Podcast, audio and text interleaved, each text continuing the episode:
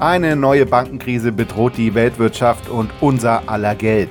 Die Probleme sind keine Überraschung, die Auswirkungen, die können zur Überraschung werden. Die gute Stimmung der Vorwochen scheint verflogen. Marktteilnehmer befürchten jetzt eine Infektion des Finanzsystems. Und auch Immobilieninvestoren fragen sich zu Recht, welche Gefahren ergeben sich aus einem potenziellen Bankeninfarkt für meine Immobilien? Mein Thema heute, Bankenkrise und Immobilien. Wie könnte sich diese neue Krise auf den Wert Ihres Immobilienvermögens auswirken? Und was ist diese Woche im Finanzmarkt eigentlich genau passiert? Setzen Sie sich hin, lehnen Sie sich zurück und schnallen Sie sich an. Wir reiten jetzt gemeinsam einmal durch den Interbankenmarkt. Das wird ein Spaß.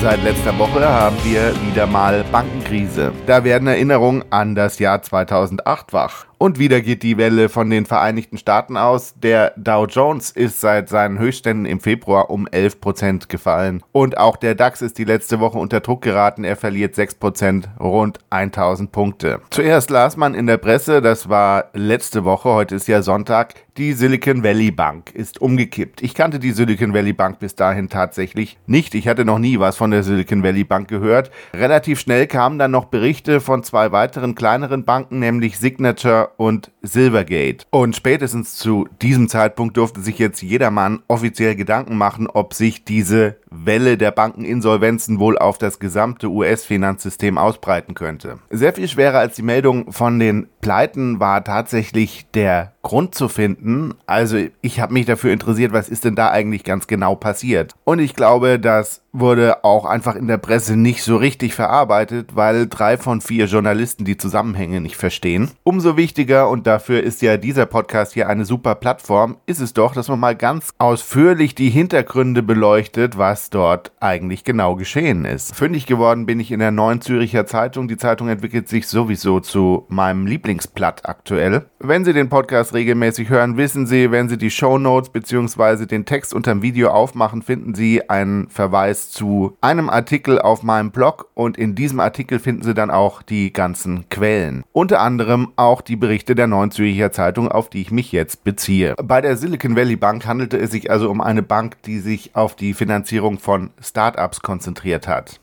Und mit den niedrigen Zinsen und dann noch mit der Geldschwemme während Corona lief es ja bei vielen Startups bis Anfang Mitte letzten Jahres sehr, sehr gut. Und wenn ich meine Finanzierung von einer Bank beziehe, dann habe ich da ja auch ein Einlagenkonto und da neige ich ja natürlich dazu auch, dass ich, wenn ich dann Gewinne mache, diese Gewinne auf mein Einlagenkonto einzahle. Und dementsprechend sammelte sich im Jahr 2020, 2021 auf den Einlagenkonten der Silicon Valley Bank Geld. Viel Geld. Also diese Bank bunkerte nach den Jahren 2020, 2021 auf den Sichteinlagenkonten Milliarden Dollar. Kundengeld, nicht Eigenkapital. Und jetzt gehört es ja zu dem Business der Bank, dass sie sogenannte Fristentransformation betreibt. Das bedeutet, sie überlegt sich, wie viel Geld habe ich denn da, holt das Geld kurzfristig rein und verleiht es langfristig. Dann natürlich mit höherem Zinssatz. Es ist jetzt ein Schwenk in meine Jugend zurück gewesen. Das war erstes Lehrjahr aus der Berufsschule in meiner Banklehre Lehre, durch die ich mich mal gequält habe. Es ist schon interessant, wofür unnützes Wissen dann doch im späteren Leben noch so gut ist. So, und dann kommt der Frühjahr 2021, dann kommt die Ukraine-Krise und dann kommt die Inflation, ja angeblich ja so plötzlich, war es ja nicht, aber anderes Themenfeld. Und mit den Problemen in den Volkswirtschaften geht's den Startups plötzlich gar nicht mehr so gut. Aber auch das ist ja auch gar nicht so wahnsinnig schlimm, wenn ich in den Vorjahren als Startup gut gewirtschaftet habe und dann greife ich einfach auf mein Geld zu, was ich ja noch bei meiner Bank habe. Was zumindest da noch auf meinem Kontoauszug steht. Da steht auf meinem Kontoauszug ja vielleicht noch 20.000 Euro bei der Sparkasse hinter Tupfingen. Leider ist es ja nur ein Stück Papier, denn wir wissen, die 20.000 Euro, die sind gar nicht mehr da bei der Bank, sondern die sind inzwischen weitergegeben und dafür hat die Bank Anleihen gekauft. Anleihen sind sowas wie Aktien, nur dann irgendwie doch was ganz anderes. Bei einer Anleihe, wenn ich eine Anleihe kaufe, dann gebe ich einem Unternehmen oder auch einem Staat Geld. Also ich gebe ihm zum Beispiel 100 Euro heute und der Staat oder das Unternehmen sagt mir dann, ja, die 100 Euro, die du mir heute gibst, die zahle ich dir zum Beispiel in 10 Jahren zurück. Und in der Zwischenzeit zahle ich dir Zinsen, zum Beispiel 5%. Du kriegst also jedes Jahr in den 10 Jahren 5 Euro von mir und zum Schluss 105 Euro zurück. Und sowas habe ich dann als Silicon Valley Bank bei mir im Depot liegen und die Sichteinlagen, auf die gebe ich vielleicht ein halbes Prozent Zinsen und dann kriege ich 5 Prozent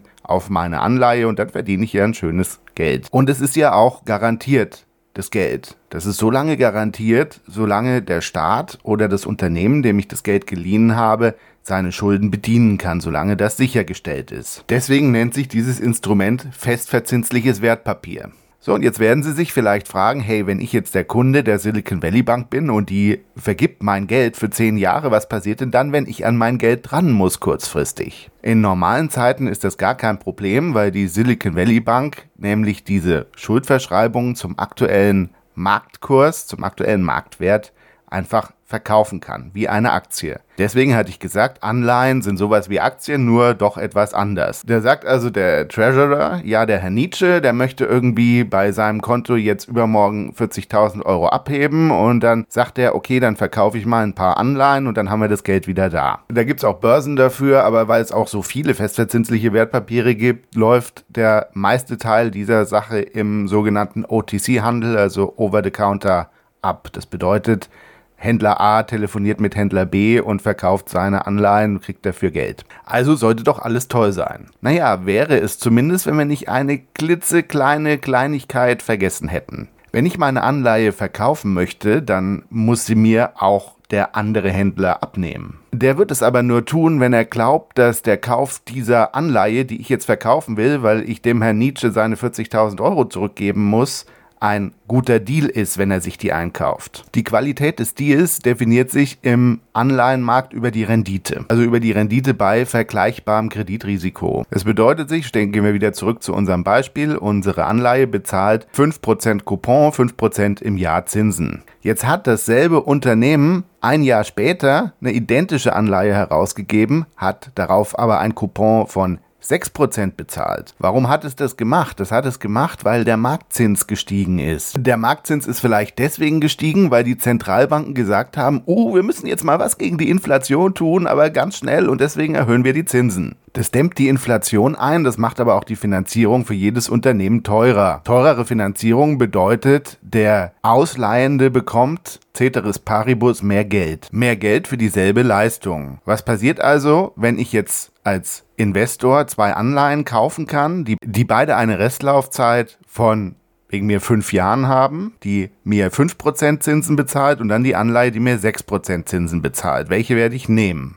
Ich werde natürlich nur die nehmen, die mir 6% Zinsen bezahlt, außer die Anleihe, die mir 5% Zinsen zahlt, wird entsprechend günstiger an mich verkauft, sodass die Rendite des 5% Couponers, also das nennt sich Coupon, diese 5%, gleich der Rendite ist, die der 6%er bezahlt, weil ich den 5%er ja mit weniger Kapital kaufen musste. Dieses nennt man im Übrigen Zinsänderungsrisiko. Diese Sache ist übrigens handelbar genauso wie das Kreditrisiko. Also Sie können Kredit handeln, Sie können aber auch den Zins handeln. Aber das führt hier vielleicht ein bisschen zu weit. Unterm Strich müssten Sie jetzt allerdings verstanden haben, dass die Anleihen, die die Silicon Valley Bank bei sich im Depot hat, aufgrund der stark gestiegenen Zinsen einfach weniger Geld bringen, wenn sie während der Laufzeit verkauft werden müssen, um an dieses Geld zu kommen. Das heißt also, der Wert der Anleihen hat einfach abgenommen dadurch, dass die Zinsen gestiegen sind. Aber der Herr Nietzsche will ja trotzdem sein Geld zurückhaben, seine 40.000 Euro für sein Startup, was nicht mehr so gut läuft, um seine Mitarbeiter zu bezahlen. Und den interessiert es überhaupt gar nicht, ob die Silicon Valley Bank einen guten oder einen schlechten Deal macht, wenn sie ihre festverzinslichen Wertpapiere während der Haltedauer verkaufen muss. Also mussten die Händler in der Silicon Valley Bank die Telefone hochnehmen und mussten sehen, dass sie ihre Anleihen irgendwie losbekommen. Und dann haben die die ersten tatsächlich mit Verlust verkauft. Und das spricht sich natürlich herum. Im Interbankenmarkt hängen nämlich wahnsinnig viele Leute herum, die ziemlich genau dasselbe tun wie ich bei Immobilien. Also diese, diese Klatschweiber vom Dienst, die hängen eigentlich, die machen nichts anderes, als dass sie den ganzen Tag am Telefon hängen, mit wahnsinnig vielen Leuten sprechen, gucken und sich überlegen, wer hält welche Anleihen, wer ist wo investiert und wo könnten sich eventuell Probleme ergeben. Warum? Weil man dann da wieder drauf wetten kann. Und natürlich war denen schon lange aufgefallen, dass die Silicon Valley Bank eine aufgeblähte Bilanz hat. Aufgeblähte Bilanz bedeutet, dass die ganzen Leute ihre Sichteinlagen da einfach geparkt hatten, die ganzen Startups. Und deswegen hatte die Bank mehr Geld. Deswegen wird die Bilanz immer größer. Es ist eine Bilanzverlängerung. Und wenn dann der Händler von der Silicon Valley Bank auftaucht und irgendwelche Papiere liquidiert, obwohl er einen beschissenen Kurs kriegt, dann weiß natürlich jeder, was ist da los. Und dann rufen die ihren besten Freund an, der vielleicht ein Startup betreibt und von dem sie wissen, dass er bei der Silicon Valley Bank ein Konto hat. Und dann sagen die dem, schieb dein Geld mal lieber irgendwo anders hin, bevor du Probleme bekommst. Und der lässt sich das nicht zweimal sagen. Es sind ja Sichteinlagen und noch geht die ganze Sache ja. Und deswegen sagt er, okay, ich schieb das jetzt woanders hin, zum Beispiel zu JP Morgan Chase oder so sobald das Guthaben auf dem Kontoauszug von JP Morgan Chase aufgeploppt ist, ruft er dann seinen Freund an, der zufällig auch ein Startup betreibt. Die Startup-Branche ist ja gut vernetzt und er sagt, du hast doch auch ein Konto bei der Silicon Valley Bank, ich habe da sowas gehört, na, mach mal lieber, ne? Und da können die Treasurer bei der Silicon Valley Bank überhaupt gar nichts mehr machen. Und das, obwohl sie eigentlich keinen Fehler gemacht haben. Sie haben nämlich genauso gehandelt, wie sie das im Kurs Finance 1 an der Uni gelernt haben. Aber aus den Anleihen kommen sie jetzt auch nicht mehr so kurzfristig raus und die Kunden, die wollen halt alle ihr Geld. Vertrauenskrise. Und von der Größe her stand die Silicon Valley Bank ja immerhin an der 16. Stelle der Banken in den USA. Die war also nicht so ganz klein oder ist nicht so ganz klein gewesen. Dann kamen zwei weitere kleinere Banken hinzu, Silvergate und die Signature Bank. Hier bekomme ich aus der Presse allerdings nur widersprüchliche Gründe zu den Problemen, die hier vorliegen. Da finde ich ganz interessant, Signature hier sagt wohl ein Vorstandsmitglied, es handelt sich um politische Gründe. Die Bankenaufsicht würde gerne gegen Krypto schießen. Die Bankenaufsicht dementiert das und spricht vor einer Vertrauensasymmetrie. Die Bank habe Abflüsse von Kundengeldern in den letzten Tagen nicht transparent gemacht. Also man weiß es nicht, aber da köchelt irgendwas vor sich hin. Und jetzt fragen wir uns natürlich, wie hoch, wie ist denn das Ausmaß der Folgeprobleme, die sich daraus ergeben. Und da muss man jetzt mal überlegen, welche Ansteckungsrisiken gibt es denn bei den jeweiligen Engagements der Banken. Und dabei ist natürlich maßgeblich, je größer die Bank ist, umso größer ist das Systemrisiko, also umso größer sind diese Ansteckungsrisiken. Stellen wir uns mal vor, das Food Startup mit dem Namen nennen wir es mal Ciao Gammel. Das ist jetzt eine Wortkreation von mir, die auf meinen persönlichen Erfahrungen mit Food Startups begründet ist. Also Ciao Gammel ist Kunde bei der Bank, der es jetzt gerade nicht so gut geht. Und dann sind plötzlich die Einlagen von Ciao Gammel weg und das Unternehmen geht in die Insolvenz und die Mitarbeiter werden arbeitslos und die Verbindlichkeiten des Unternehmens werden nicht mehr bedient. Das heißt also, die Mitarbeiter, die kaufen selbst nichts mehr, weil sie ja kein Geld mehr haben. Die Wirtschaftsleistung sinkt also um die Kaufkraft der entlastenden Mitarbeiter. Gleichzeitig gehen weitere Unternehmen hops, mit denen Ciao Gammel verflochten war. Zum Beispiel Landwirtschaftsbetriebe, die Ciao Gammel beliefert haben oder Verpackungsunternehmen oder sowas. Und das passiert jetzt nicht nur mit Ciao Gammel, sondern das passiert mit 150 anderen Unternehmen, die alle ihr Konto bei der jeweiligen Bank hatten. Und wenn es eine Regionalbank ist, dann ist das natürlich auch und direkt ein Problem der jeweiligen Region. Schließlich haben viele Unternehmer aus meinem Örtchen auch ein Konto, eine Bankverbindung bei der lokalen Sparkasse. So wie das aktuell für mich wirkt, ist allerdings zumindest die Problematik leichter aufzulösen als 2008, weil der Staat, also die USA, hier für seine eigenen Anleihen ja auch garantieren kann. Erinnern wir uns im Nachgang nochmal an Subprime 2008, als Subprime aufflog, da konnte man nur noch konstatieren, ah ja, die Kohle, die gibt's halt nicht mehr. Wer jetzt meinen Podcast Jahresausblick 2023 gehört hat, ich verlinke den auch nochmal hier an dieser Stelle, der hätte zumindest mental mal auf sowas vorbereitet sein müssen. Also mich überrascht die Situation tatsächlich nicht. Das war ja bekannt und abzusehen, wenn die Zinsen so schnell raufgehen, dass da irgendwo ein Pulverfass hochgehen würde. Man wusste halt nur nicht wo. Und insofern überlegt sich der Markt dann natürlich auch, wo könnte denn noch was kommen und straft dann kategorisch alle Bankenaktien erstmal ab. Und auch und besonders natürlich die Aktie der Credit Suisse Bank, die sowieso schon in den Seilen hängt und deren Eigenkapitalbasis nach einer Kapitalerhöhung, die schon nicht so ganz gut gelaufen war, weggeschmolzen ist. Und dann sagt am 15.03. die Saudi National Bank, die ein Großaktionär der Credit Suisse ist, Also wir werden keine weiteren Hilfen zur Verfügung stellen und Bums hat die Aktienabschlag von 20 Prozent. Und das ist deswegen so bitter für die Bank, weil für eine weitere Eigenkapitalerhöhung, die ja notwendig gewesen wäre, gerade ein starker Aktienkurs benötigt würde. Also man darf das, was sich da aktuell zusammenbraut, schon als Störung im globalen Finanzsystem bezeichnen. Und an diesem Wochenende kann man natürlich auch mal fragen, wo das in den nächsten Tagen, Wochen und Monaten so hinführen könnte. Und ich als Immobilienmakler könnte und sollte vielleicht auch mal fragen, wie das den Markt für Wohnimmobilien betreffen könnte. Sie fragen sich sicherlich ja auch schon die ganze Zeit, warum redet dieser komische Makler eigentlich seit mehr als einer Viertelstunde vor sich hin und hat noch nicht ein einziges Mal das Thema Immobilien erwähnt. Also es wird jetzt interessant zu sehen, wie wahrscheinlich es ist, dass die Probleme auf andere Kreditinstitute oder auch andere Volkswirtschaften übergreifen. Also ich denke hier an die Staatsanleihen, beispielsweise die von südeuropäischen Ländern. Das kann natürlich relativ zeitnah geschehen, es kann aber auch sein, dass man die Kuh vom Eis schafft vorläufig oder auch zumindest, zumindest zeitweilig dauerhaft. Das wäre hier tatsächlich ja das wünschenswerte Szenario. Das heißt also, das nächste Problem kann sich schon morgen, also am Montag zu Börsenstart ergeben. Es kann aber auch sein, dass wir uns eine Woche sammeln und dann ein schwarzer Schwan über den Geldmarkt paddelt. Bestenfalls bekommen die Zentralbanken allerdings die Situation eingefangen und die ganze Sache beruhigt sich wieder. Für mich dagegen spricht ein Interview des Kanzlers Olaf Scholz heißt er ja, aus der aktuellen Woche und da bekräftigte er nämlich, sie brauchen sich keine Sorgen, um ihr Geld zu machen.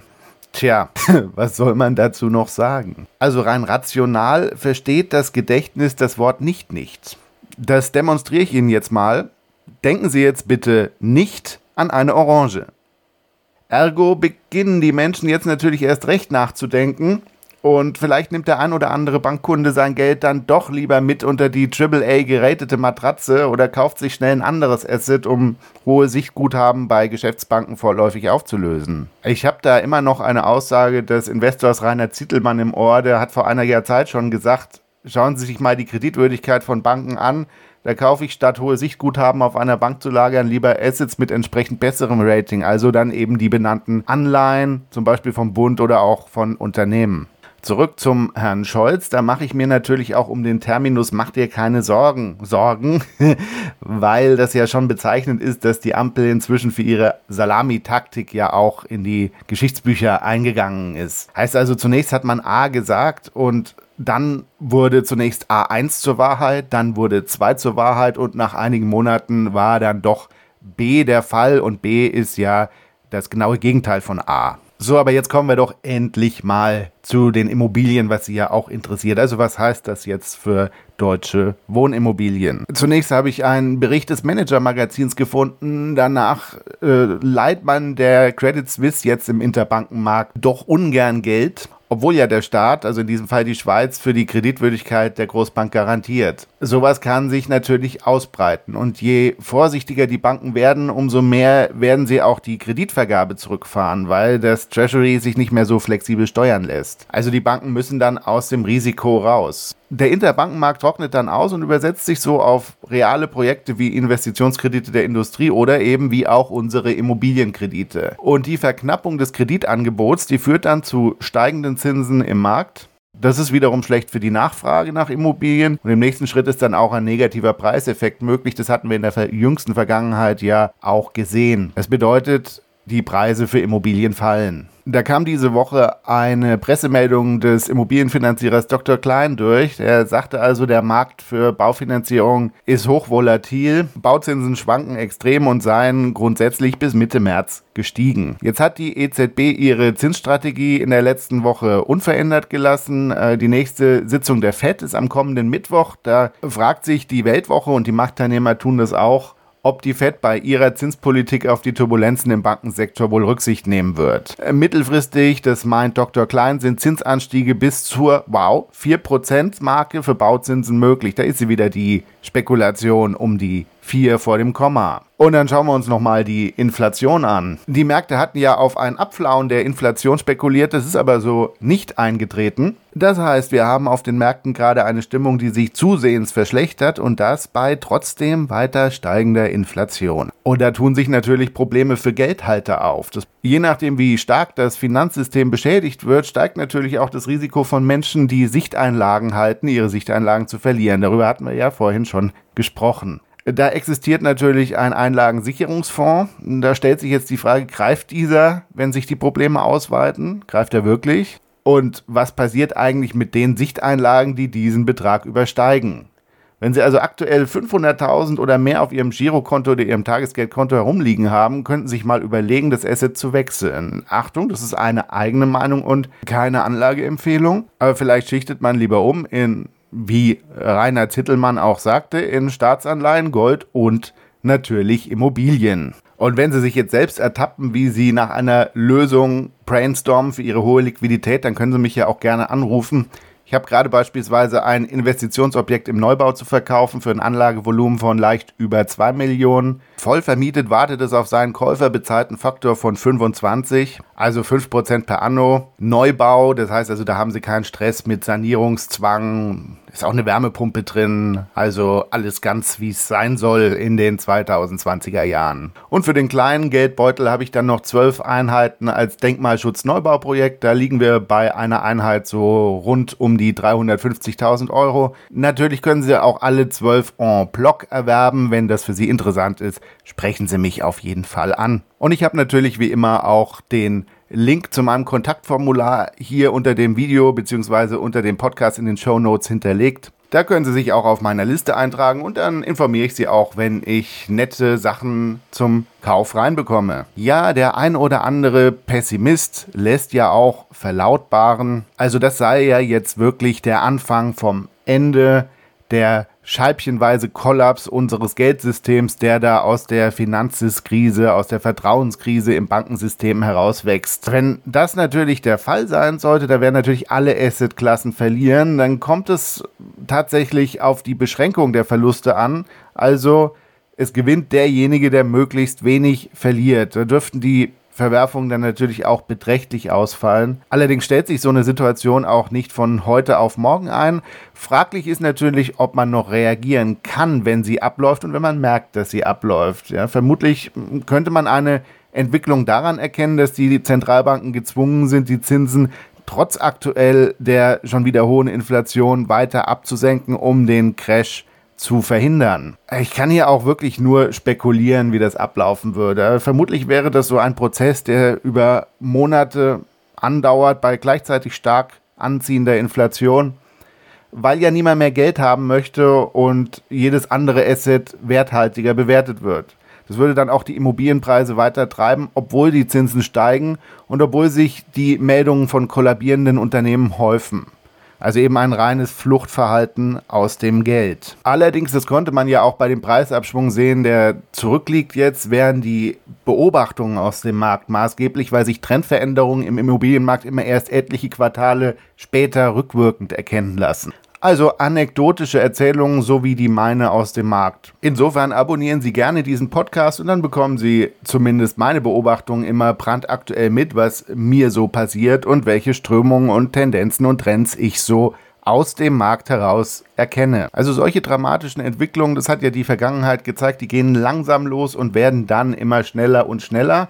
Und in der Zwischenzeit würden uns sämtliche Politiker weiterhin erzählen, machen Sie sich keine Sorgen, es ist alles in Ordnung, wir haben alles im Griff. So lange, bis man sich dann an einem bestimmten Punkt zusammensetzen muss und eine Währungsreform durchführen würde im Stil von Bretton Woods. Ich gehe hier natürlich weit in die Spekulation rein, gerade, aber es ist Sonntag, da darf man sich sowas mal trauen. Ne? Ah, haben Sie vielleicht ein Szenario im Sinn? Sie haben ja jetzt zugehört, haben es bis hierhin tatsächlich ausgehalten. Haben Sie ein Szenario im Sinn, was ich noch nicht erwähnt habe? Oder haben Sie vielleicht eine ganz grundsätzlich gegenläufige Meinung, gegensätzliche Meinung zu einem der von mir beschriebenen Wechselwirkungen? Dann schreiben Sie mir das bitte an dieser Stelle in die Kommentare. Gerade beim Blick in die beschriebene Glaskugel kann uns, finde ich, wirklich jede Meinung helfen, um das Gesamtbild zu vervollständigen. Ich freue mich auch über jeden Kommentar, außer über die Krypto-Spammer, über die freue ich mich nicht. so, dann lassen Sie uns doch mal gemeinsam gucken, wie die Märkte am Montag starten und was die Woche und die kommende Zeit so bringt. Auch und natürlich ganz besonders für den Markt für Wohnimmobilien. Ich bleibe für Sie dran, bleiben Sie dabei. Und wenn Sie in Frankfurt Rhein-Main eine Immobilie zu vermieten oder verkaufen haben oder wenn Sie eine Immobilie suchen als Investmentobjekt, auch gerne Deutschland, respektive sogar in ausgesuchten Gegenden weltweit, dann rufen Sie mich jederzeit an. Ich wünsche Ihnen eine gute Zeit. Bis ganz bald.